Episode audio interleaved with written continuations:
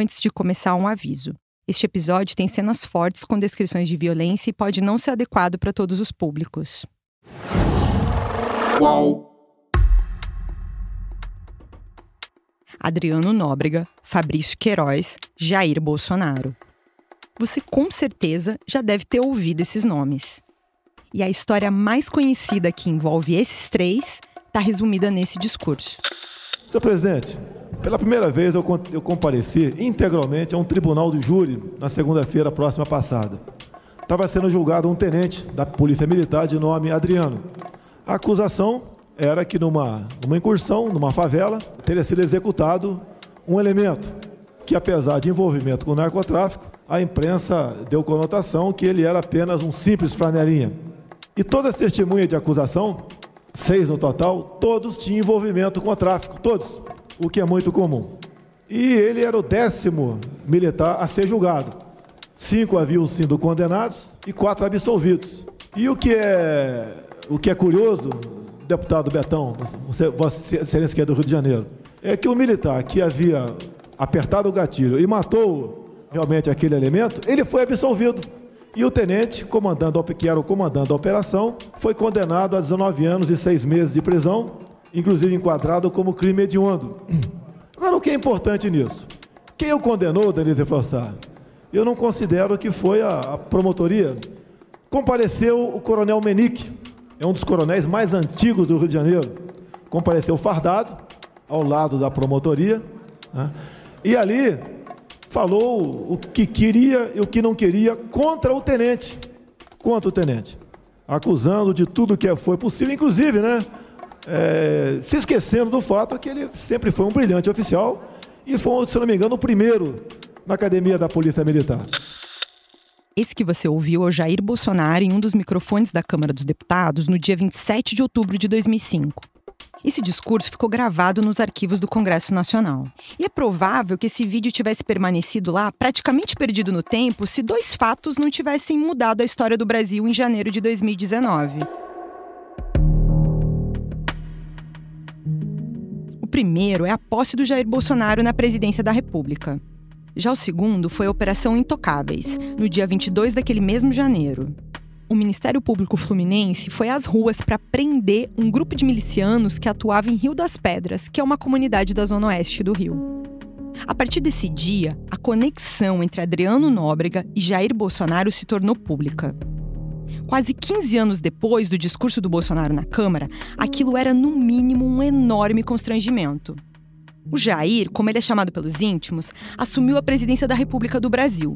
Já o Adriano não tinha mais qualquer imagem de brilhante oficial da PM do Rio.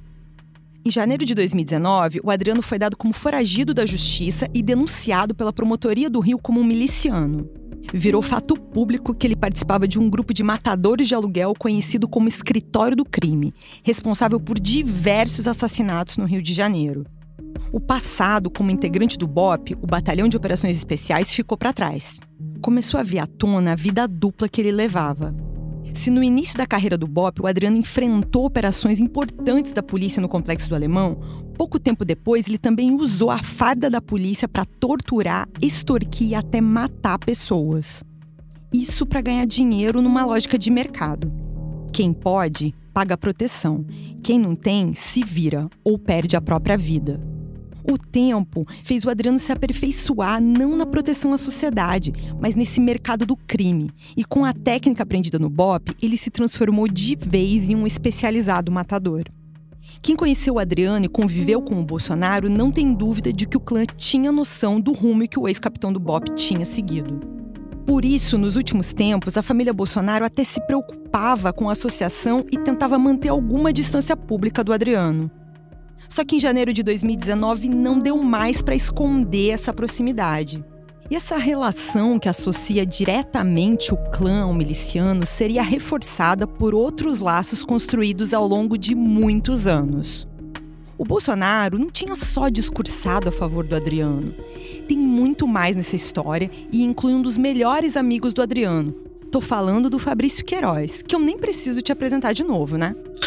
Todas as pessoas que eu falo, eu sempre falo, meu irmão, apaga, escreveu, apaga. Eu, tenho, eu, eu sei com quem eu, eu, eu conversei esse assunto aí.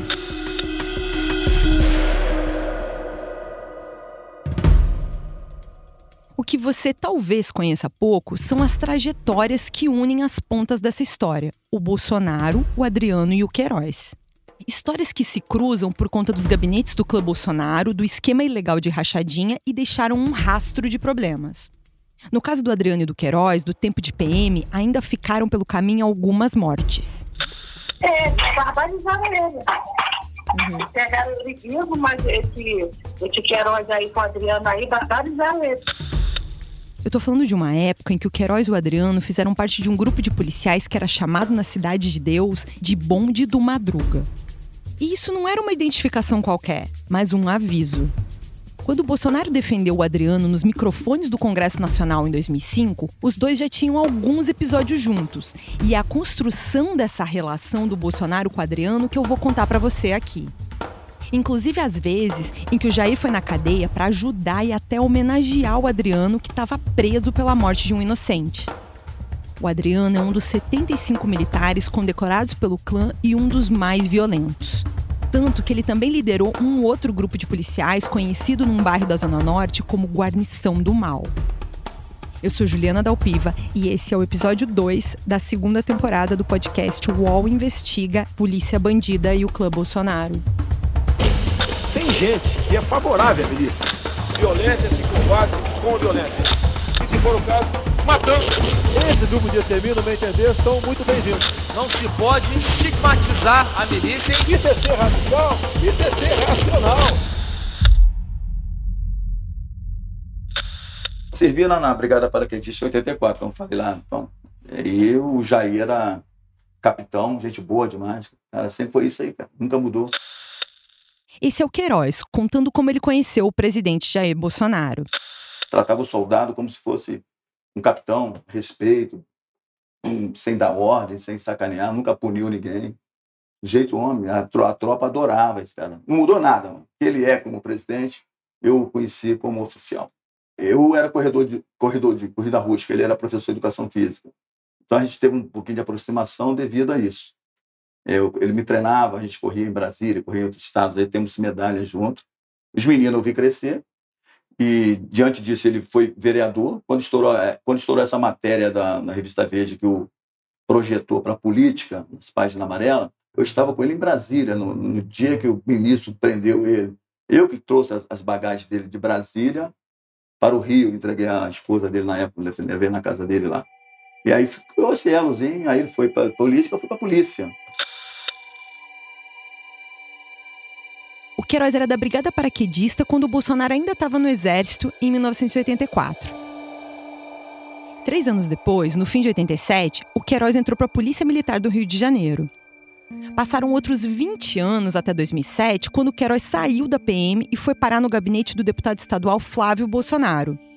Ele se tornou assessor do filho mais velho do Jair.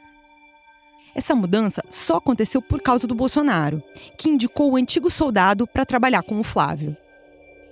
O que você mais ouviu sobre o Queiroz é a investigação sobre o esquema de desvio de salários dos funcionários do gabinete do Flávio. Nesse caso, o Queiroz apareceu fazendo uma série de depósitos para a primeira-dama, a Michele Bolsonaro. A revista Cruzoé divulgou hoje em reportagem que a mulher do presidente Jair Bolsonaro recebeu quase 90 mil reais em depósitos feitos pelo assessor e operador financeiro Fabrício Queiroz e a mulher dele. Mas tem outra história do Queiroz que é menos conhecida e aconteceu antes do tempo da Alerge. Quem me contou uma parte dela foi o Marcelo Nogueira. Ele foi um empregado doméstico do Jair por vários anos e trabalhou na primeira mansão que o Bolsonaro teve na Barra da Tijuca, quando o Bolsonaro ainda era casado com a Cristina, de 2003 a 2007. No papel, o Marcelo era assessor do Flávio na Alerge, mas isso eu já te contei antes, na temporada passada. Eu conversei algumas vezes com o Marcelo desde o fim de 2021 para entender mais sobre a vida do clã Bolsonaro. O Marcelo topou a entrevista depois que ele deixou o emprego que tinha na mansão da Cristina, lá em Brasília. A gente se encontrou num restaurante no Meyer e ele ficou lembrando das histórias do passado. E uma das coisas que eu perguntei para o Marcelo foi como ele conheceu o Queiroz. Eu gravei essa conversa num lugar que tinha música de fundo, então a qualidade do áudio não tá muito boa. Queiroz foi trabalhar lá com a gente. Na campanha. campanha. Aí ele foi trabalhar na campanha, nessa campanha. Aí ele me pediu se tinha como botar o conhecido dele lá. E realmente a gente estava precisando do motoboy na época, né? O garoto tinha moto. Eu contratei o menino. E peguei amizade muito grande com ele. Não, aí esse menino falou assim pra mim, Marcelo, lá na Cidade de Deus, não pode falar o nome do Queiroz. Não fala o nome dele lá. Na época de tempo, assim, porque ele quando era dativo, ele era o terror aqui da Cidade de Deus. Então os, os caras aqui tudo tem pavor dele, tem coisa não, porque não, como, não toca no nome dele na Cidade de Deus. Entendeu? Na memória do Marcelo, esses contatos com o Queiroz começaram na campanha de reeleição do Carlos em 2004. Essa imagem de policial durão, o Queiroz construiu ao longo dos anos. Hoje em dia, ele até admite. Chorar minha mãe, chora dele, né? Lá eles atiram para matar mesmo, não tem essa de querer intimidar, não. Nos arquivos da Polícia do Rio, eu localizei pelo menos 40 ocorrências em que o Queiroz apareceu comunicando crimes, operações em que ele participou e até um assalto do qual ele foi vítima. Mas ele também participou de várias ações violentas. Em 97, ele chegou a ganhar um benefício que ficou conhecido no Rio de Janeiro como gratificação faroeste, um bônus pago pelo Estado por bravura. Na prática, isso significava dar um salário mais alto para os policiais que mais matavam em serviço. Naquela época, no Rio, a letalidade nas operações policiais com confronto dobrou depois da medida. Ao mesmo tempo, não se verificava se essas mortes ocorreram só dentro da lei.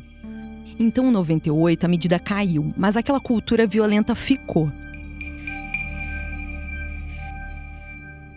Dois anos antes, um outro policial estava crescendo dentro da PM e ia ficar marcado na história do Rio de Janeiro. Eu tô falando do Adriano Nóbrega. Ele afunda, né? Não, não precisa passar junto. Só mais lá em cima. Se agarrar e tá no circo. Não carregava o carro nas costas, não. Esse barco eu passo por cima. Esse é um dos poucos e raros registros que existem da voz do Adriano. Eu consegui esse áudio com uma pessoa que conviveu muito tempo com Adriano e que me pediu para manter a identidade dela em sigilo. Na ocasião dessa gravação que você ouviu, o Adriano estava viajando, dirigindo por uma praia e reclamando que o carro podia afundar. Parecia até que ele estava de férias. Esse áudio foi feito uns dois anos antes do Adriano se tornar um foragido da justiça no Rio, em janeiro de 2019. Mas o Adriano já vivia em alerta, porque ele sabia que estava na mira tanto do Ministério Público como de uma série de inimigos no mundo do crime. O que o Adriano não imaginava é que a história da vida dele ia se tornar tão conhecida, nem que a amizade dele com a família Bolsonaro ia virar manchete de jornal. Antes de eu chegar nisso, deixa eu te falar um pouco dele. Da história do Adriano Magalhães da Nóbrega, filho da Raimunda Veras Magalhães e do José Oliveira da Nóbrega. O homem antes do capitão do BOP. Encontrar gente que topasse falar do Adriano não foi nada fácil. A pessoa que tinha essa gravação da voz do Adriano é alguém que sabe muito da vida dele e me contou um pouco da história do Adriano antes dele ser o chefe do escritório do crime. O Adriano nasceu no Rio de Janeiro em 1977 e, quando era criança, morou por um bom tempo numa comunidade chamada Rato Molhado, que fica perto do túnel Noel Rosa, na zona norte do Rio. E ali o Adriano viu a violência de perto desde cedo. Ao longo da vida lá no Rato Molhado e depois em outros lugares onde a família dele viveu, o Adriano via dentro de casa o pai agredir a mãe. Até que um dia a mãe dele, a Raimunda, fugiu de casa. A Raimunda é conhecida por Vera, porque ela detesta o primeiro nome. E como todo mundo conhece ela por Vera, eu vou chamar ela assim aqui também. Quando a Vera fugiu de casa, ela deixou o Adriano e as duas irmãs e foi se abrigar com uma irmã. Depois passou a trabalhar como balconista em uma farmácia. O tempo passou e o pai do Adriano levou ele e as irmãs para viver num rancho perto de Cachoeiras do Macacu. Essa cidade pequena fica a umas duas horas do rio no caminho de quem vai para a serra em direção a Nova Friburgo. Lá o Adriano viu o pai se aproximar do Rogério Mesquita, um conhecido bicheiro, e ajudou o pai a cuidar de cavalos. Quando o Adriano estava para fazer 18 anos, ele decidiu prestar concurso e entrar para a polícia, o que aconteceu em 96. Ainda aspirante, o Adriano decidiu fazer o duro curso do BOP. Aí, no início das aulas, o Adriano contou para os instrutores como ele decidiu virar policial. Então, assim, a história do Adriano do BOP começa quando, uma operação do BOP mal sucedida em 98, a avó do Adriano vai para a janela, enche, começa a olhar a operação, aquilo chama a atenção dos policiais. Os policiais imaginavam que ela, ela olheira do tráfico e tal. Policiais invadem a casa dela, os policiais vão dar um esporro nela, mas, tipo uma esculachada nela, né? Uhum. E ele sai de uma, um quarto fechado, magro. Gente, a minha avó, ela tava só olhando, não sei o quê, papapá. Esse é o Rodrigo Pimentel. Ele foi da polícia, mas talvez você conheça o Pimentel por causa do filme Tropa de Elite. O Pimentel inspirou o personagem do Capitão Nascimento. No fim de 2021, eu tive no apartamento dele no Leblon para saber como ele tinha conhecido o Adriano. O Pimentel foi um dos instrutores do Adriano no curso do BOP e chegou a ser próximo do aluno por algum tempo. Quando eu conversei com o Pimentel, ele me contou que sabia algumas coisas sobre o Adriano, mas não tudo. Ele também tinha muita curiosidade sobre a vida do Adriano, tanto que quando eu comecei a fazer umas perguntas mais específicas, ele achou melhor ligar para um colega de turma do Adriano. Então tá bom. Então, agora uma pergunta. Ele era do sexto batalhão ou ele era da, do, do, do, do, sexto? Então ele saiu do sexto para fazer o, o COESP. Como aspirante? Tá, vocês dois eram aspirantes. Terminou, terminou o curso, ele foi classificado no BOP ou ele, foi, ele voltou para o sexto? Então tá bom. O Pimentel acompanhou como que o Adriano foi construindo a fama de valente no BOP. Academia de Polícia, ele frequentou a academia de 99 a 2001. Na Academia de Polícia, ele foi meu aluno. A gente sai do BOP para dar um estágio na Academia de Polícia. E a gente identifica alguns alunos já na academia que tem mais ou menos o perfil do BOP. Uhum. Não pela força física, mas pelo entusiasmo, pela vibração, pela vontade de fazer as coisas, sabe? Mas ele era um cara vibrador, mas ele era muito forte, ele já era muito forte. Ele tinha até um apelido, né? Tinha... Eu não chamava ele de amendoim, não, mas como é que, como é que você chama ele? Falou não sei se eu tenho uma memória agora de uh, uh, mamute, um troço assim. No curso de operações especiais, normalmente as pessoas muito fortes não sobrevivem. Porque você tem privação de sono, sede, água, comida. Então, um cara forte, ele acaba caindo mais rápido. Mas ele sobreviveu de operações especiais. Quatro meses de curso, começam 30 candidatos, terminam 8, 7. Tá? E, e eles ficam no, no BOP a comando do coronel Venâncio Alves Moura. E nessa época o BOP realizava dezenas de operações no complexo do Alemão. E, e o Adriano fica famoso no BOP em função de operações bem-sucedidas no alemão, mas bem-sucedidas com, com, pouquíssima cautela, utilizando às vezes o carro particular dele para atacar a boca de fumo, sabe?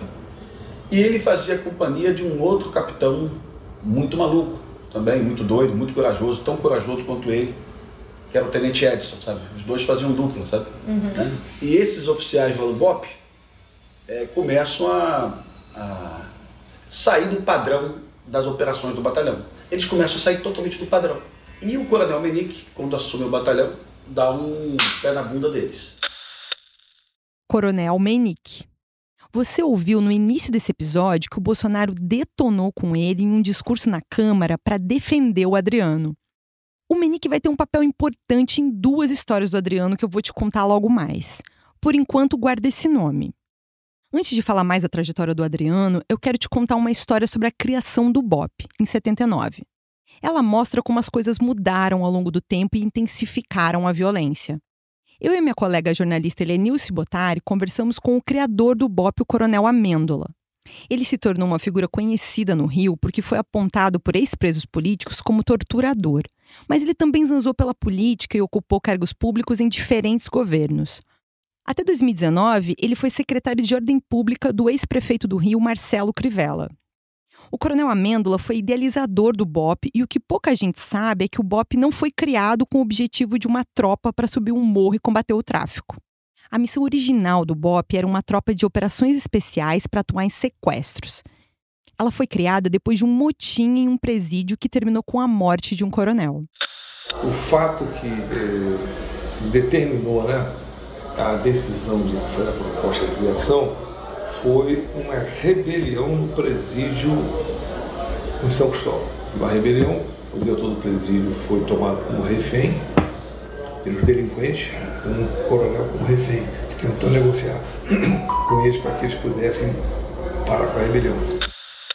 O coronel Amêndola contou que quem estava envolvido na operação de resgate dos reféns estava dividido. Uma parte da cúpula do governo e da polícia queria invadir as celas onde os criminosos mantinham os reféns.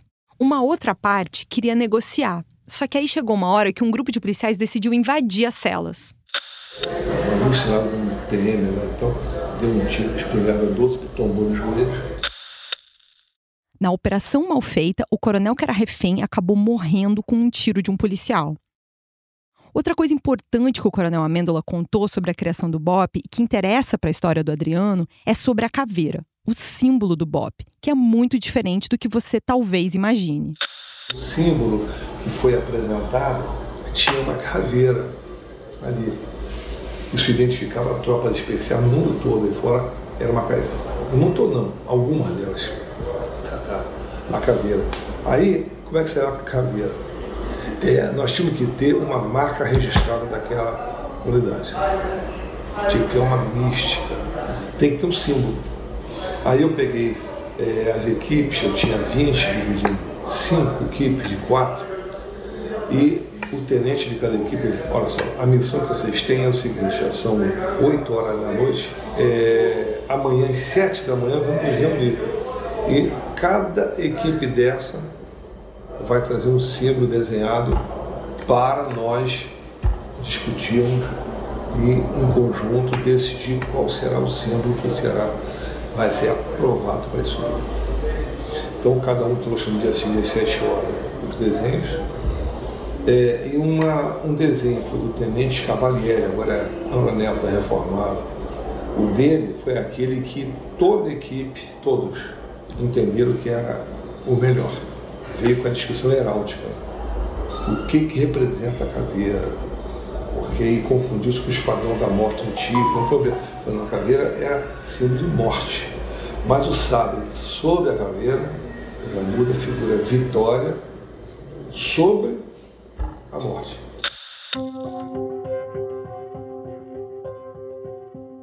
É provável que você já tenha ouvido falar que os próprios policiais do BOP se identificam como caveiras. O Adriano, por exemplo, tinha até um e-mail que a senha era assim, abre aspas, caveira 106, fecha aspas. Eu dei uma volta aqui porque quando eu estava tentando descobrir a caminhada do Adriano até conhecer o Bolsonaro, eu fiquei me perguntando: como que um policial da tropa de elite da PM do Rio se transformou em um matador de aluguel? Então quer dizer, o BOP foi criado para salvar vidas e tinha até um símbolo para isso. Com o tempo, como o Coronel Amêndola contou, isso mudou o BOP passou a ser usado como uma tropa de combate ao tráfico e até a tropa esqueceu o que significava o sabre sobre a caveira, a vitória sobre a morte. O BOP passou a simbolizar para muita gente nas comunidades dominadas por organizações criminosas a própria morte. E alguns homens treinados nessa tropa também mudaram de lado. O Coronel Amêndola também tem outro ponto importante no que diz respeito à história do Adriano o Amêndola recrutou para a fundação do BOP o coronel Menick, que é bastante respeitado dentro da polícia. E o Menick é o responsável por expulsar o Adriano do BOP em 5 de novembro de 2002. O Menick depois vai ser o corregedor responsável pelo caso que levou o Adriano a ser preso em 2003. Então, lembra do discurso do Bolsonaro no início desse episódio? Achei curioso. Entre o Menick, coronel fundador do BOP, e o Adriano, o Bolsonaro escolheu o amigo do Queiroz. Antes de falar da prisão do Adriano, eu preciso te contar um pouco mais sobre essa época no BOP e sobre quando o Adriano conheceu os Bolsonaro. O Flávio, por exemplo, diz que conheceu o Adriano quando foi fazer aula de tiro dentro do BOP. Eu conheci o Adriano dentro do BOP, ele me dando instrução de tiro, né, por intermédio do Queiroz, né, conversei com ele, uma batalha não sei qual. Os quartéis no Rio de Janeiro costumam dar curso de tiro para algumas autoridades, numa espécie de cortesia. Às vezes pode ir até alguém que não seja uma autoridade, mas tem algum contato ali dentro. Só que o Flávio não era nem deputado até o início de 2003. Então, quando eu ouvi essa história do Flávio num depoimento que ele deu no caso da rachadinha, eu fiquei pensando que tinha algum buraco nela, porque as datas não batem. O Adriano fica no BOP de 2000 a 2002. em 2002 é justamente o ano em que o Flávio disputou a eleição para a pela primeira vez ele tinha só 21 anos. E como eu te contei, Ele só vai tomar posse como deputado no ano seguinte, em 2003. Ao mesmo tempo, o Flávio sempre diz que foi o Queiroz que apresentou o Adriano para o clã Bolsonaro. Aí eu fui tentar saber quando que o Queiroz e o Adriano se conheceram. A história do Queiroz é que ele conheceu o Adriano em 2003, no 18º Batalhão. Mas o Queiroz e o Adriano só serviram juntos nesse batalhão justamente por alguns meses em 2003, e quando o Adriano já não estava mais no BOP. Então é bem provável que o Queiroz e o Adriano já se conhecessem antes de trabalhar junto no 18º Batalhão. Resumindo, se o Flávio fez curso de tiro no BOP antes de 2003, ele não era nem deputado nessa época. O Queiroz não quis dar entrevista sobre isso, mas vários anos depois, alguém ia reforçar essa minha suspeita. Eu vou te contar mais adiante. Mas tá faltando contar aqui como que o Adriano saiu do BOP. Ele foi expulso pelo coronel Menique. O Menique foi outro policial que não quis dar entrevista. Ele está aposentado e tudo que ele diz sobre essa história do Adriano é que é passado. O Menique falou que tudo que ele tinha para dizer está no processo da Corregedoria da Polícia Militar e no depoimento do Tribunal de Justiça, naquele caso em que o Adriano matou um morador na Zona Norte. Segundo Bolsonaro, foi o depoimento do coronel Menique que condenou o Adriano e deixou o agora presidente furioso a ponto de discursar na Câmara dos Deputados para defender o Adriano. Mesmo sem a entrevista do Menique, eu consegui saber um pouco da história da saída do Adriano do BOP. Quem acompanhou o episódio diz que o coronel Menique começou a desconfiar do comportamento do Adriano, que de vez em quando fazia uns serviços de modo meio informal para a Polícia Civil. Na ficha do Adriano também tem algumas punições por ele ter feito segurança privada em uns eventos no ano de 2000. O pessoal da polícia também conta que o Adriano vendia umas muambas, uns tênis que a Daniele, a mulher dele naquela época, trazia do Paraguai. E tudo isso começou a gerar uma desconfiança dentro do BOP. Um dia, o Menique chamou o Adriano na sala dele e deu uma ordem: junta suas coisas e vai embora. O Adriano saiu chutando porta e logo em seguida alguns policiais se enfileiraram na porta do comandante para tentar convencer o Menique a mudar de ideia. Mas o coronel sustentou e perguntou se alguém queria ir junto com o Adriano. O Adriano tinha um papel central no BOP naquela época. Era instrutor de vários cursos, então aquela saída chamou muita atenção. Fora do BOP, o Adriano foi para o batalhão de choque depois foi parar no 18º Batalhão, onde estava o Queiroz. Esse batalhão fica na área de Jacarepaguá e da Cidade de Deus, para onde eu fui durante a produção desse podcast. Obrigada, tá? Tchau, tchau.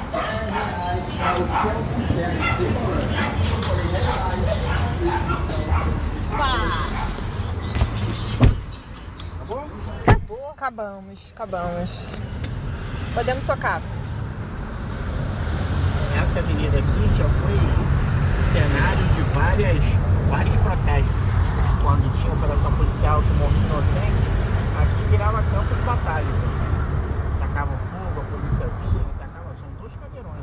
A Cidade de Deus é outra parte desse episódio que você já ouviu falar por causa do filme que tem o mesmo nome. É um bairro que fica na zona oeste do Rio e foi criado em 1965. Ele recebeu pessoas que tinham ficado desabrigadas depois que o governador Carlos Lacerda decidiu desocupar as nobres da zona sul do Rio de Janeiro, em especial o Leblon e a Lagoa. O Queiroz serviu no 18º Batalhão por cerca de 10 anos. E foi lá que ele conheceu o Adriano, ou ao menos é a história que o Queiroz conta. Um dos episódios que mais marca o Adriano e o Queiroz nesse batalhão aconteceu na madrugada do dia 15 de maio de 2003. Os dois se envolveram em um auto de resistência, ou como se diz atualmente, mortes em decorrência de um confronto policial. Os boletins de ocorrência desses casos quase sempre começam do mesmo jeito. O enredo é mais ou menos assim. Via de regra, os policiais relatam que faziam um patrulhamento de rotina quando se deparam com elementos armados que passaram a efetuar disparos. A partir disso é justificada uma reação da polícia, o confronto e os mortos. Essa foi a história do Queiroz e do Adriano no dia 15 de maio de 2003. No script dos dois, quando o confronto acabou, eles viram no chão o corpo de um homem negro com uma bolsa preta que teria dentro um saco de cocaína e uma arma. Os policiais disseram que pegaram o homem e levaram para o Hospital Cardoso Fontes, supostamente tentando socorrer. Só que o homem já não estava mais vivo.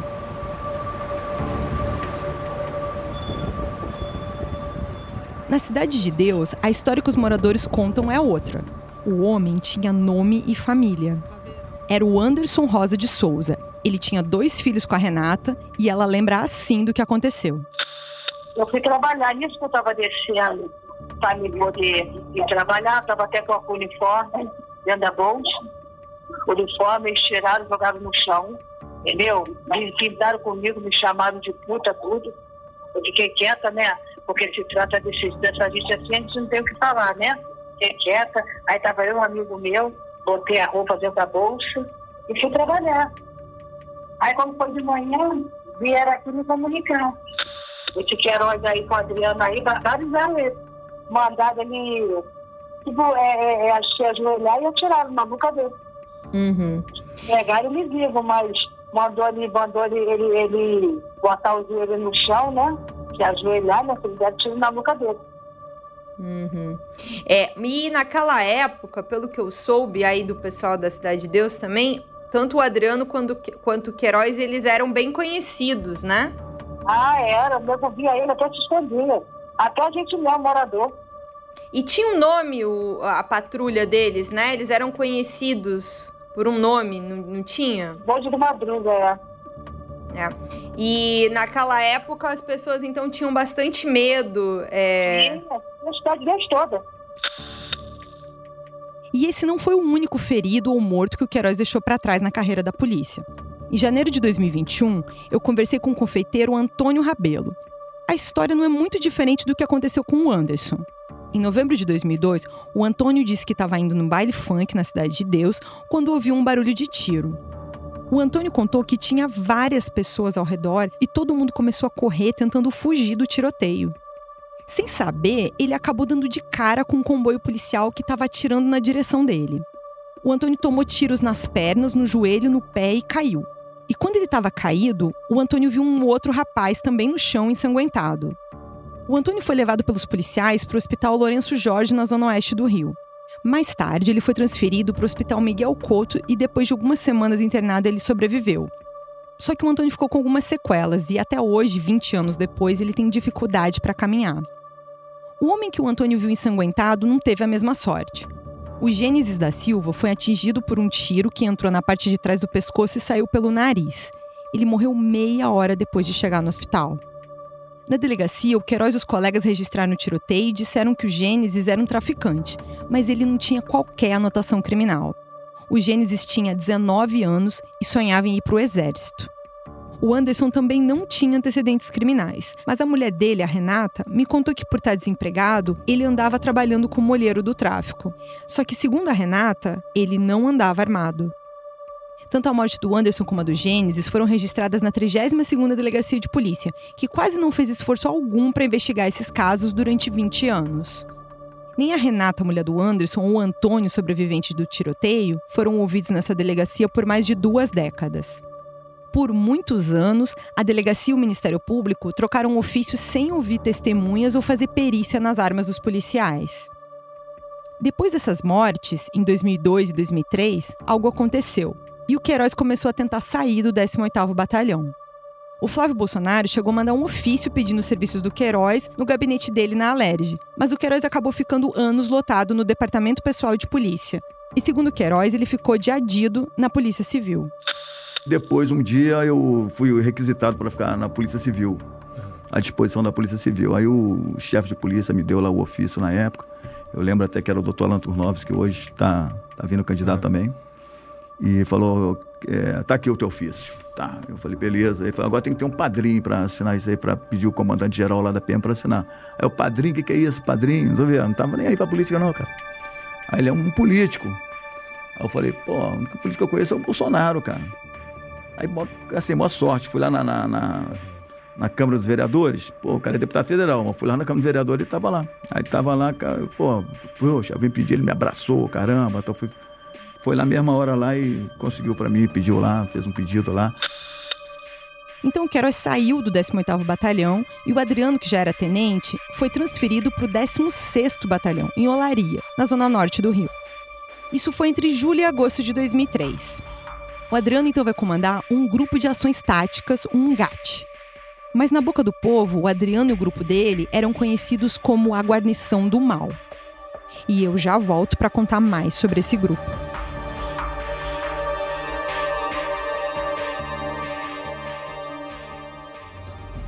Depois de mostrar como o PCC se tornou a maior facção criminosa do Brasil, a série Primeiro Cartel da Capital chega à segunda temporada. Agora, o foco são as disputas pelo comando do tráfico internacional. Os novos episódios estão no Wallplay e no YouTube de Move.doc.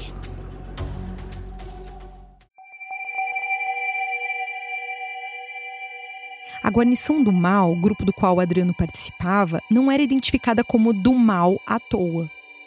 O grupo saía em patrulha no bairro de Parada de Lucas, na Zona Norte, mas o objetivo deles era outro. Eles procuravam moradores da região para extorquir. Os policiais levavam essa pessoa para um terreno baldio e agrediam, torturavam mesmo, até a pessoa topar pagar um valor, coisa de um ou dois mil reais. Mas mil reais em 2003 valem hoje quase três mil reais. Não é qualquer morador que tem isso. O primeiro sequestro que o grupo fez foi no dia 28 de outubro de 2003. E olha que o Adriano tinha sido do BOP, que foi criado para salvar refém de sequestro. No centro do Rio, o Flávio Bolsonaro estava longe da situação dos moradores da Parada de Lucas. Se ele sabia do que acontecia naquela época, eu não sei. E muito perto desses sequestros, o Flávio pediu uma moção de homenagem para o Adriano e os demais integrantes do grupo, aquele que os moradores chamavam de guarnição do mal. A Elenilce vai ler para você um trecho do texto da homenagem. Com vários anos de atividade, este policial militar desenvolve sua função com dedicação, brilhantismo e galhardia. Presta serviços à sociedade desempenhando com absoluta presteza e excepcional comportamento nas suas atividades. Esse texto era meio padrão. E além do Adriano, outros nove policiais foram homenageados no mesmo dia, incluindo até o Queiroz. Só que naquelas semanas o que o Adriano fazia era usar a farda da polícia para continuar agredindo os moradores em troca de dinheiro. Passaram 15 dias e em 11 de novembro de 2003, outros dois moradores também foram capturados e torturados até aceitarem pagar mil reais. No dia 21 de novembro de 2003, foi a vez do Leandro dos Santos Silva. Mas dessa vez, o Adriano e os outros policiais pediram dois mil reais. E depois de horas torturando Leandro, os policiais concordaram em ficar com mil e buscar a outra metade quatro dias depois. O que o Adriano e o grupo dele não estavam esperando era que o Leandro e os outros fossem na corregedoria da polícia denunciar as agressões e a extorsão. O Leandro fez até um exame de corpo de delito que constatou as lesões. Ele tinha marcas compatíveis com uma tentativa de asfixia, o Leandro contou que foi sufocado com um saco plástico e com um saco de cimento. Mas de algum jeito, alguns dias depois, o Adriano e os outros integrantes do grupo de policiais souberam da denúncia na corregedoria. Aí veio o dia 27 de novembro de 2003. Era mais ou menos seis da manhã, quando o Adriano e o grupo dele foram na casa de todos os moradores que denunciaram eles na corregedoria, casa por casa. Mas o único que eles encontraram foi o Leandro, que tinha saído para comprar pão. Ele tomou três tiros, o último já caído. Muita gente viu o que aconteceu e aquilo gerou revolta e protesto. O Adriano e os outros policiais foram presos em flagrante. O escândalo foi tão grande que caiu até o comandante do 16º Batalhão. E foi aí que o coronel Menick, aquele que mandou o Adriano embora do BOP, voltou para a cena o Menique era corregedor da polícia e pegou o caso para investigar. Todo o grupo do Adriano foi denunciado e levado para julgamento em júri popular em 2005. Mas de novembro de 2003 até o júri, em outubro de 2005, todos eles ficaram presos. E foi na cadeia que o clã Bolsonaro passou a se aproximar ainda mais do Adriano. Foi uma rebelião relâmpago para tipo de rebelião.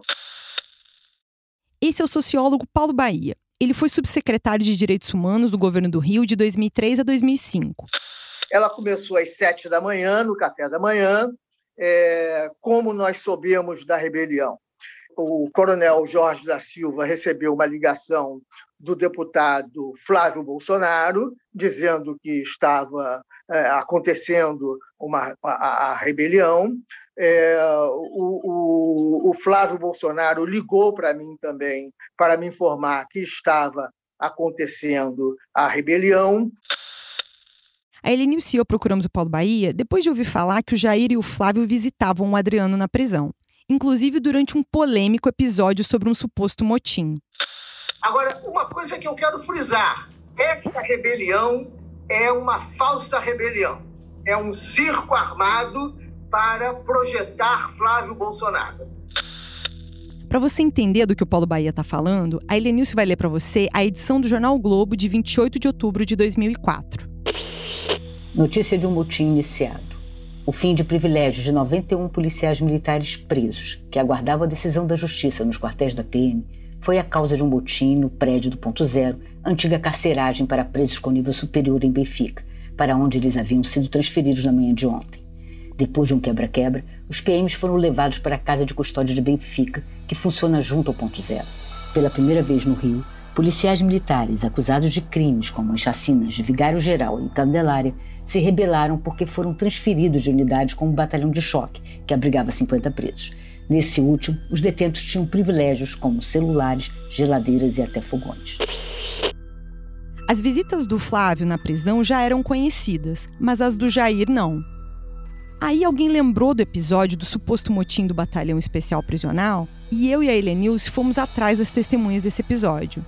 O Paulo Bahia estava lá e lembra de muita coisa. O Flávio me ligou, é... falou assim: olha, professor, desculpe a hora. Eu falei, não, eu acordo 6 horas da manhã, 5 horas da manhã.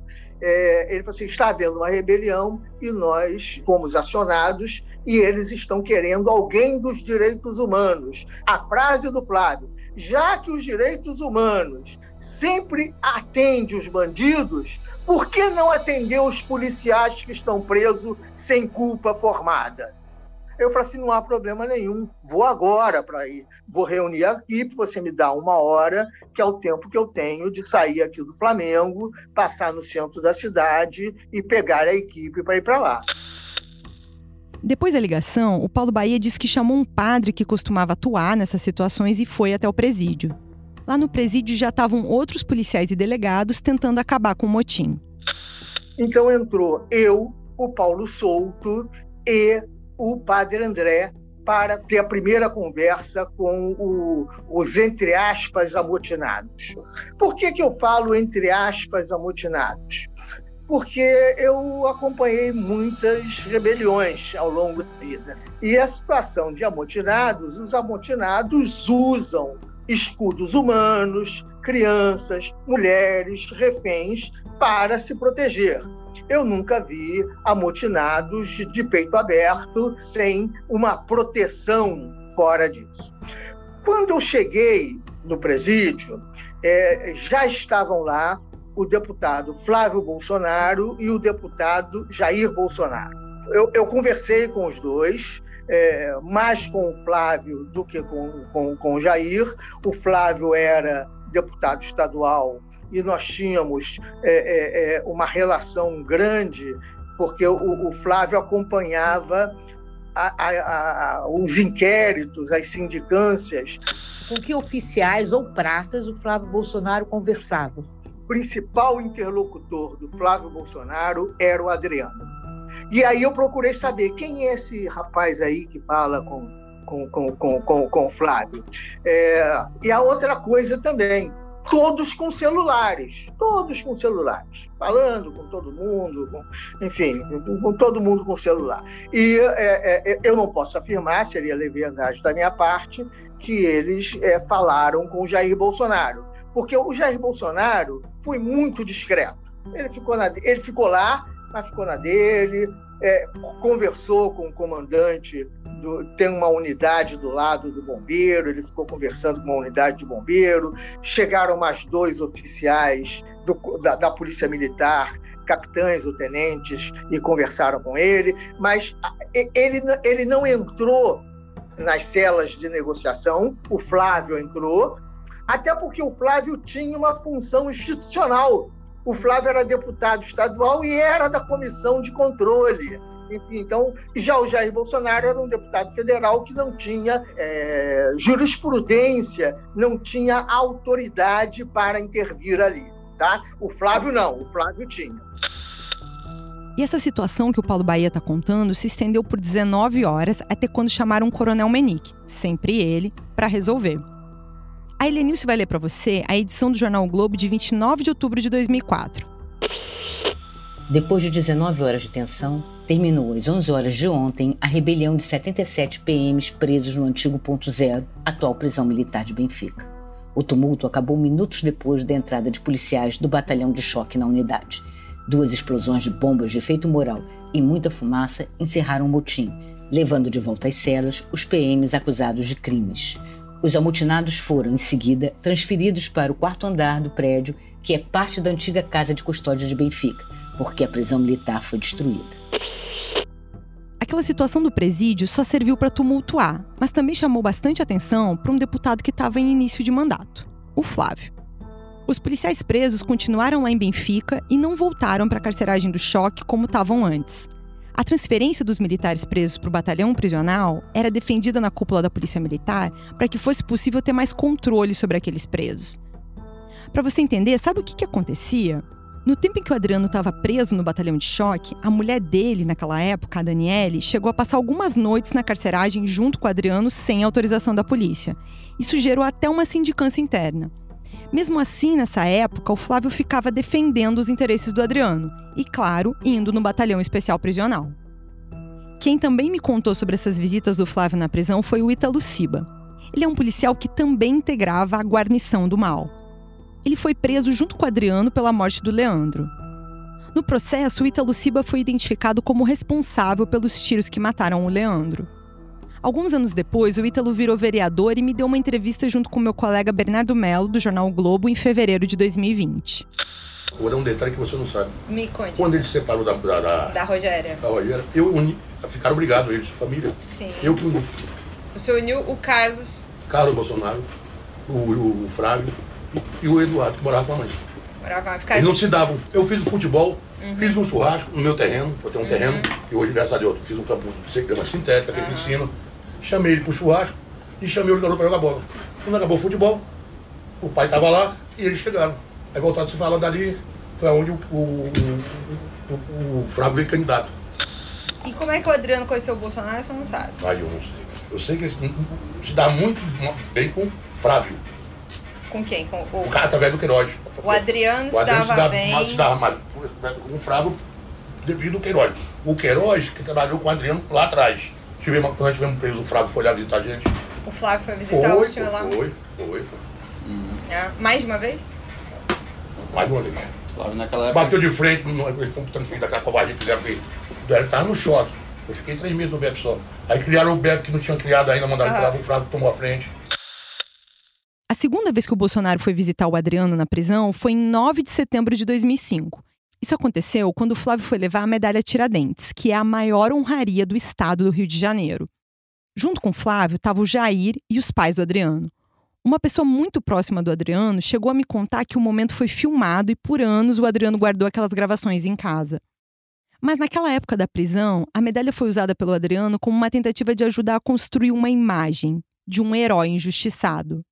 Quem me explicou isso foi o Rodrigo Pimentel, para quem o Adriano ligava naquela época enquanto estava preso. Ele preso, ele não sei como, ele estava no batalhão de choque, no- a unidade carcerária da Polícia Militar era dentro do batalhão de choque. É como se fosse um batalhão prisional. Ele conseguiu um telefone e ele me ligou dezenas de vezes à noite. Às vezes para bater papo sobre qualquer assunto, sobre depressão, sobre tristeza, sabe? Sobre a decepção dele com a polícia. É, e eu ainda tinha tanta admiração por ele, por ele ser um bom oficial, que a a imagem que eu tinha dele da academia e do próprio Bop de um cara muito valente, O Flávio chegou aí levar a medalha Tiradentes, né? É uma, é uma comenda, é uma comenda, talvez a comenda mais importante do Estado. O Flávio usou essa medalha, possivelmente para sinalizar à cúpula da corporação Que ele era Tá. inocente. que ele era inocente. Tá? E essa medalha, pro Adriano, também é importante, porque ele chega no conselho de disciplina dele para ser expulso e ele diz: Olha, eu sou um cara tão bom que eu tenho uma comenda do deputado. Então, você juntar essas medalhas, esses elogios, é algo muito forte na sua defesa. Conta.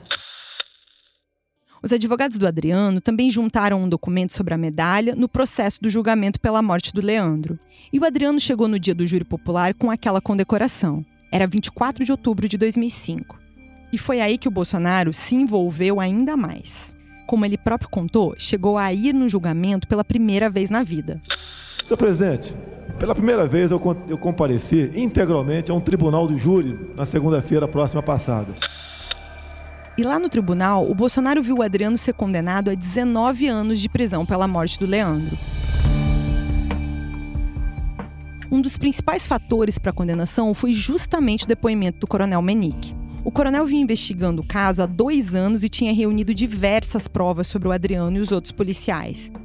Como o Menique não quis gravar a entrevista, a gente seguiu o conselho dele. Nós fomos atrás do depoimento que ele prestou no processo para ver o que o Menique tinha dito em juízo sob os olhos do Bolsonaro.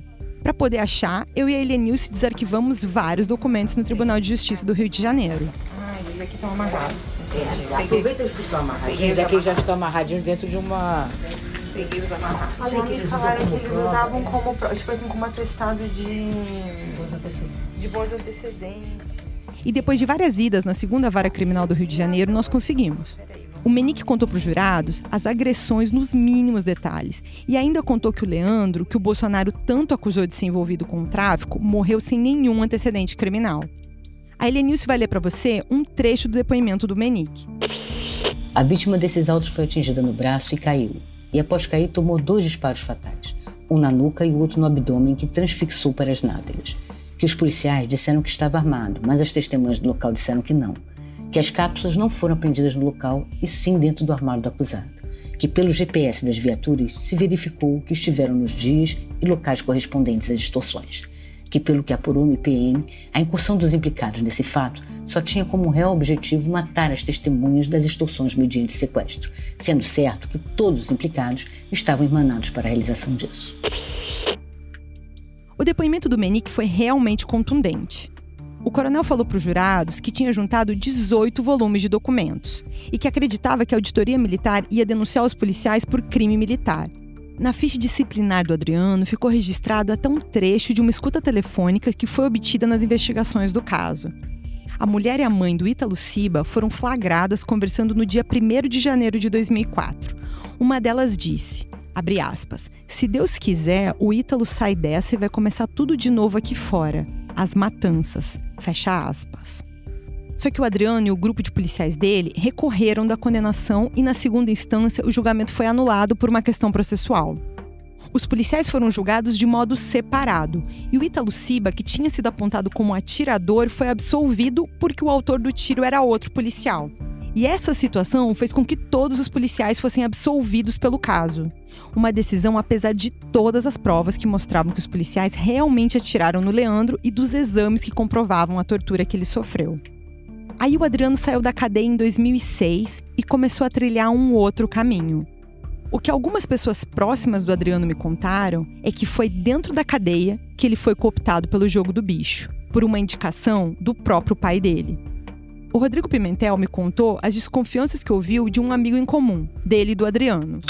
Eu perguntei pro Betinho agora, falei, Betinho, você percebia algum sinal que ele trabalhava para contravenção? Aí o Betinho falou, cara, de vez em quando ele falava, puxa vida, vou estar com o patrão hoje. Patrão é um, uma referência uhum. a jogo do bicho, né? Sim. E junto dos bicheiros, o Adriano se transformou em um integrante da máfia da contravenção, num matador de aluguel para o escritório do crime e, como denunciou o Ministério Público, em um miliciano com diversos imóveis irregulares em Rio das Pedras. Essa caminhada começou um pouco depois que o Adriano deixou a prisão e que o Fabrício Queiroz tinha deixado a polícia para virar assessor do Flávio Bolsonaro. Eu procurei o senador Flávio Bolsonaro e o presidente Jair Bolsonaro para falar sobre esse episódio do motim e as homenagens aos policiais. A equipe de assessoria deles enviou uma nota que eu vou ler para você. Abre aspas. A pauta da segurança pública é e sempre foi uma bandeira importante para a família Bolsonaro. Ao longo dos anos na política, sempre fizemos homenagens a policiais que se destacaram pelos serviços prestados à população. À época das homenagens, era impossível prever que alguns desses policiais pudessem desonrar a farda. Sobre o trabalho feito junto à unidade prisional da Polícia Militar, as ações foram públicas e amplamente divulgadas. Como a própria reportagem mostra, trabalhamos para resolver um conflito e evitar que a situação se desdobrasse em algo mais grave. Trabalhar para resolver uma crise e evitar prejuízos ao Estado não configura irregularidade, pelo contrário. Fecha aspas. O Flávio e o presidente Jair Bolsonaro dizem que era impossível prever que os policiais condecorados fossem desonrar a PM. Mas lá em 2007, o clã Bolsonaro não estava preocupado com os crimes das milícias. Eles estavam focados em combater o deputado Marcelo Freixo, que justamente tinha levantado a pauta: o enfrentamento das milícias. Mas para o Jair e para o Flávio, milícia não era problema. Ouve só o que o Flávio disse em fevereiro de 2007. Não se pode simplesmente estigmatizar a milícia, em especial os policiais que estão envolvidos nesse novo tipo aí de policiamento, vamos dizer assim. E sobre essa visão que os Bolsonaro tinham ou ainda têm sobre as milícias, eu vou te falar no próximo episódio. E claro, sobre a escalada do Adriano Nóbrega no mundo do crime.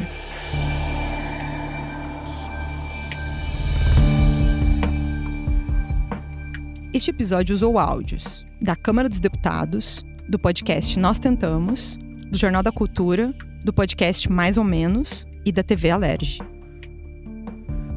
O UOL Investiga, Polícia Bandida e o Clã Bolsonaro é apresentado por mim, Juliana Dalpiva.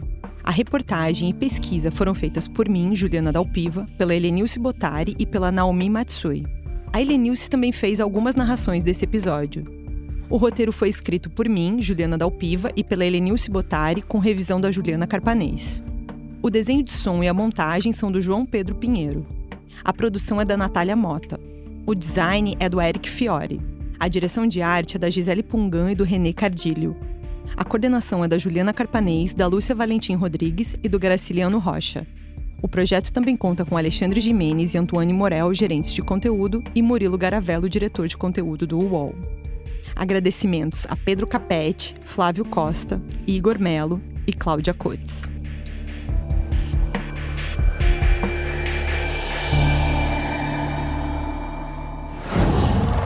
Qual?